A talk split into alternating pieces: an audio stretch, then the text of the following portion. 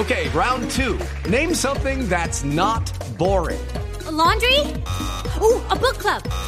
Computer solitaire, huh? Ah, sorry, we were looking for Chumba Casino. That's right. ChumbaCasino.com has over 100 casino style games. Join today and play for free for your chance to redeem some serious prizes. ChumbaCasino.com. No purchase necessary. Full prohibited by law. 18 plus terms and conditions apply. See website for details. El Senado de los Estados Unidos acaba de advertir que el gobierno de Cuba está surtiendo de armas a la guerrilla de las FARC. El hecho sucede en el marco de las conversaciones de paz que se desarrollan en La Habana. La noticia está en Washington con Daniel Pacheco. El senador demócrata Robert Menéndez, quien se opone radicalmente al proceso de normalización entre Cuba y Estados Unidos, afirmó hoy, luego de una audiencia en el Senado, que Cuba todavía provee de apoyo terrorista a las FARC y a otros países. En lo cual manda armas a Corea del Norte, está recibiendo armas de China para el FARC, en fin, donde tiene todavía elementos de grupos terroristas dentro del país. El senador Menéndez se quejó de la estrategia del presidente Obama de acercamiento con Cuba, diciendo que habían entregado todo sin recibir nada a cambio. En Washington, Daniel Pacheco, Blue Radio. Blue Radio acompaña a los habitantes de Salgar, Antioquia, víctimas de la avalancha. Blue Radio, la nueva alternativa. En el marco de la catástrofe del municipio de Salgar, en Antioquia, el drama de quienes lo perdieron todo se conoce en cada rincón de esta región. María Camila Díaz ha encontrado una historia dramática de una mujer que acababa de invertir todos sus ahorros, todo lo que tenía en una casa, que en cuestión de minutos desapareció por cuenta de la avalancha. Cubrimiento especial de Blue Radio. Hola, buenas tardes. Blue Radio sigue haciendo presencia acá en el lugar de la tragedia que ha dejado por el momento más de 80 personas muertas y un número indeterminado de personas desaparecidas. Se siguen conociendo historias desgarradoras, como la siguiente. Esta es la historia de Blanca Inés Doris Restrepo, quien había invertido sus ahorros en la remodelación de su casa que finalmente la avalancha se llevó.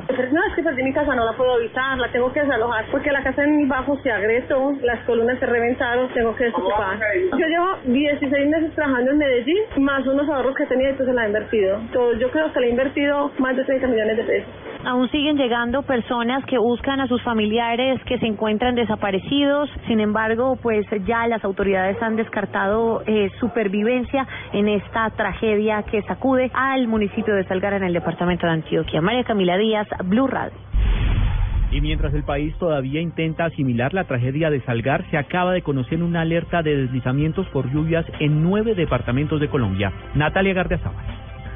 De acuerdo al director del IDEAM, Omar Franco, hay alerta por deslizamientos en nueve departamentos, entre los cuales está Antioquia, Cundinamarca, norte de Santander, Cauca, Chocó, Nariño, Metacaquetá y Putumayo. El oriente y occidente de Antioquia, municipios del departamento de Cundinamarca en límites, también el departamento del Meta, occidente y centro de la región del Magdalena Medio de Boyacá. También tenemos desde luego los municipios de Cauca, hacia el occidente del departamento y al occidente del departamento de Nariño. Pues tenemos alerta por eh, precipitaciones y lluvias en, en esas mismas regiones, eh, crecientes súbitas en el valle del río Cauca, en la zona baja del Cauca. Franco señaló además que hay alertas en el centro de la región Caribe y el oriente de la región andina por incendios forestales. Natalia Gardea al Blue Radio. Cambiamos de tema en Blue Radio a esta hora y avanza el trámite de la reforma de equilibrio de poderes en la Cámara de Representantes. Cerca de la mitad de la iniciativa está por pasar a último debate. Simón Salazar.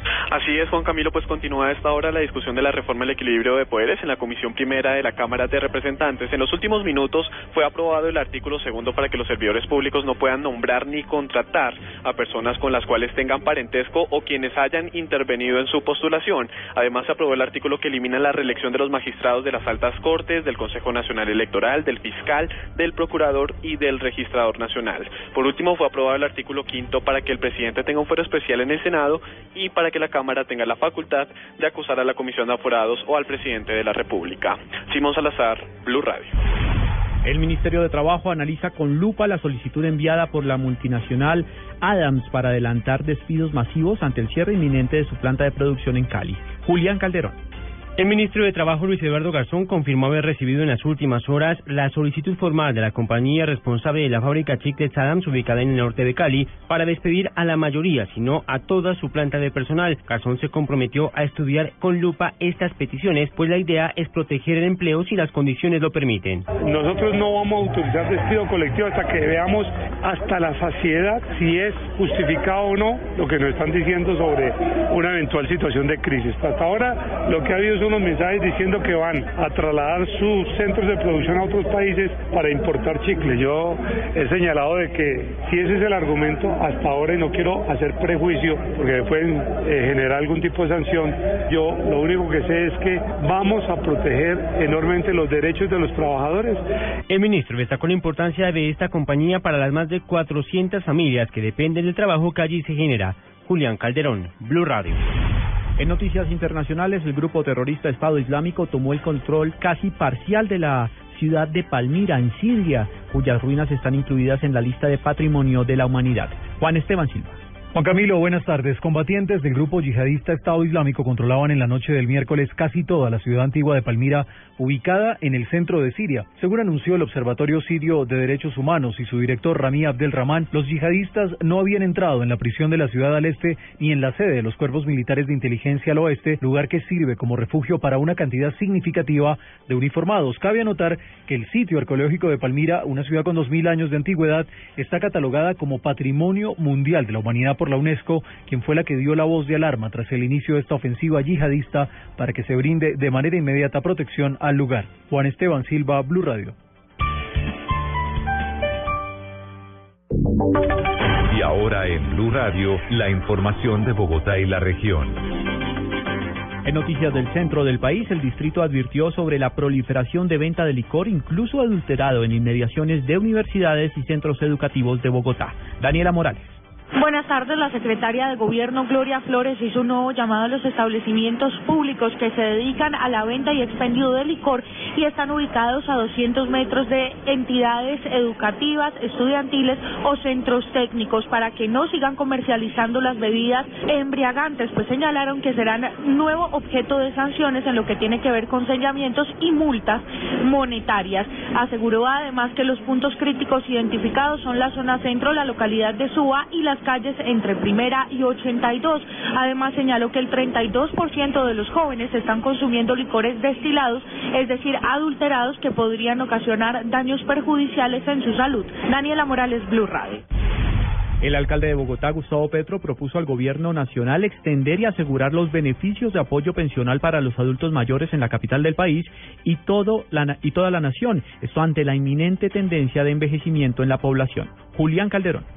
En vista de que en 2005 solo en Engativá por cada 100 jóvenes había 37 personas de tercera edad y que hoy esa proporción es de 100 a 67, el alcalde mayor de la capital Gustavo Petro hizo una propuesta al ministro de Trabajo y exalcalde capitalino Luis Eduardo Garzón. Lo invito a ayudar a construir una reforma al régimen pensional en Colombia que nos permita captar los recursos suficientes para que lo que se está logrando en Bogotá, que es un bono de ayuda pensional, al que ya no obtuvo pensión y es viejo y es viejita. Tiene que haber una fuerza financiera que nos permita extender en cantidad y en calidad la cobertura de la ayuda pensional a la tercera edad en Colombia. Actualmente la capital entrega bonos pensionales a más de 35 mil adultos mayores por 120 mil pesos que les ayudan a subsanar algunos gastos de vivienda y alimentación. Julián Calderón, Blue Radio.